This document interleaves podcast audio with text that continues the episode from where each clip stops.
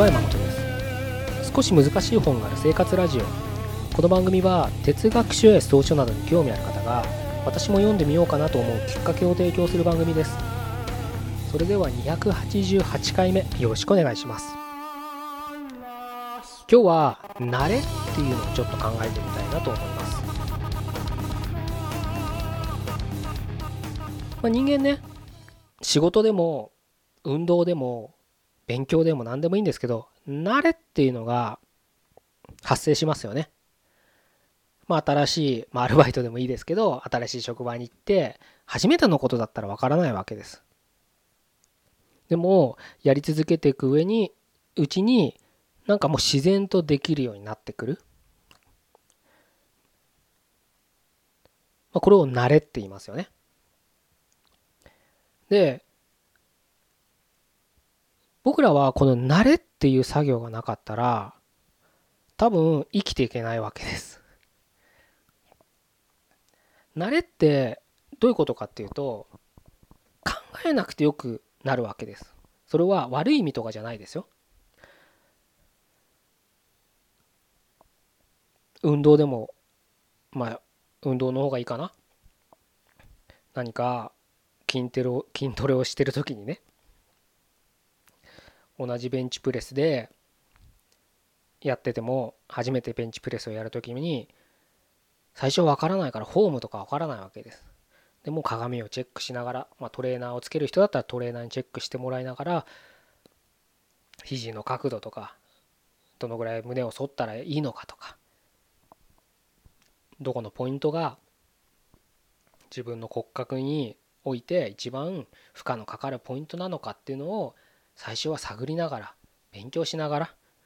やっていくわけです。でもまずフォームとかを気にして最初はやるわけですけどそうするとやっぱ当たり前ですけどまずそっちに意識がいくから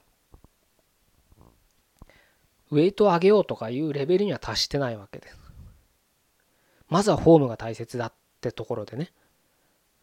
でもいつまでたってもフォームを気にしてたらウェイト上げられないから筋肥大は起きないわけですよ。ある程度起きますけれど一定以上はいかないわけで。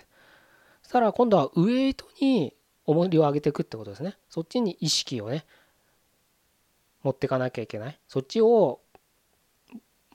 目的にねトレーニングをしていかなきゃいかなきゃいけないって時に今度はフォームは散々ねやったことによって慣れが生じてるからもうフォームに意識を上らせる必要なくて正しいそれが仮に正しいフォームだとしてね。正しいフォームでウェイトを上げて今度はウェイト負荷を上げる負荷を上げたトレーニングっていう段階に行けるわけです。これがね慣れがなかったらそれを今の例で言うとフォームを正しくこなせるっていう段階がなかったら負荷を上げたトレーニングっていう段階には達せないわけです。だから慣れが次のステップには必要になったわけです。まあちょっとね 筋トレが正しい例だったかわからないですけど何でもそうですよね。何度も言う通り。仕事だってそうですよ。毎日ずっと緊張してたらやっぱ疲れちゃいます時間もかかるでしょうし。でもある程度仕事をしていく上であこれはもうなんかもう機械的に処理できるものだったらもう機械的に処理してもう時間をさっさとね済ませて時間を費やさなきゃいけない仕事の風に割合を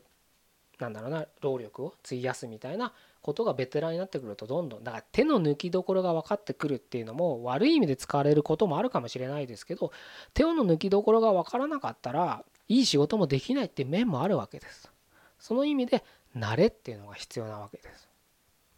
だからたまにねあのまあこうやって僕みたいな活動してると、まあ、読書をね本を読むっていう活動してるとやっぱり考えるとかね思考能力とか思考能力とか思考をねすると考えるとかそういうのをうん重視するとどうしても考えない慣れっていうのをどうしても敵対視しそうするようなね風潮がある風潮があるとかそういうふうに思ってしまう人も多いと思うんですけどそんなことはなくて僕らが生きる上では慣れっていうのは絶対に必要な作業なんです。だからむしろ慣れなきゃダメなんですよ本を読むのだって慣れっていうのがある程度必要なわけですただただね本を読むっていう作業においてはこの慣れを常に自己チェックするっていう視点も忘れちゃいけないと思うんです。どんな場合かっていうと何度も読み直すような本っていうのがあるはずなんですね。自分の中で何か好きで気になって一回読んでも読めなかったからもう一回読むチャレンジの本だとしてねいろんなケースがあると思うんですけど何度も読み直すべき本っていうのがあると思うんですけどそういった時に一度読んだことある内容の本だと次こういうことが書いてあるんだろうという視点で人間は読んでしまうんです。まあ当たり前です。一回読んでるんだから。でもそうすると1回目に見落としたかもしれない箇所に気づけない可能性が多いんです。先入観でその本を読むって言ったらいいのかな回自分がこういった感じで読んだっていうのがやっぱりあるから同じところを読んでもまたそういうふうに読んでしまうんですしょうがないですよ人間はそうなれる生き物ですからそうなってしまうのはしょうがないんだけど何度も読み直すべき本は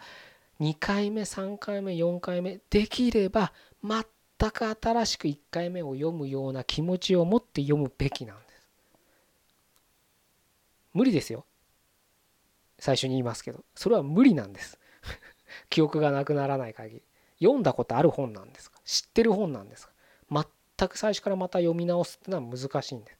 それはね、1年、2年、3年、5年、10年、間が空いてるっていうんだったら、また新鮮さを持って読めるかもしれないですけど、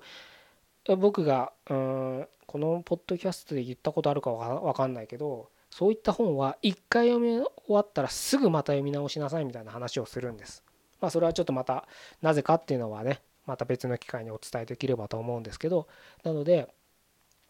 すぐ読み直したらもう何週間前かに何日か前かに読んだ内容がまた読むわけですよ。そしたらまた同じように読んでしまうんです。でもそれだと1回目で見落とした視点っていうのが見えなかったりするんですよね。でも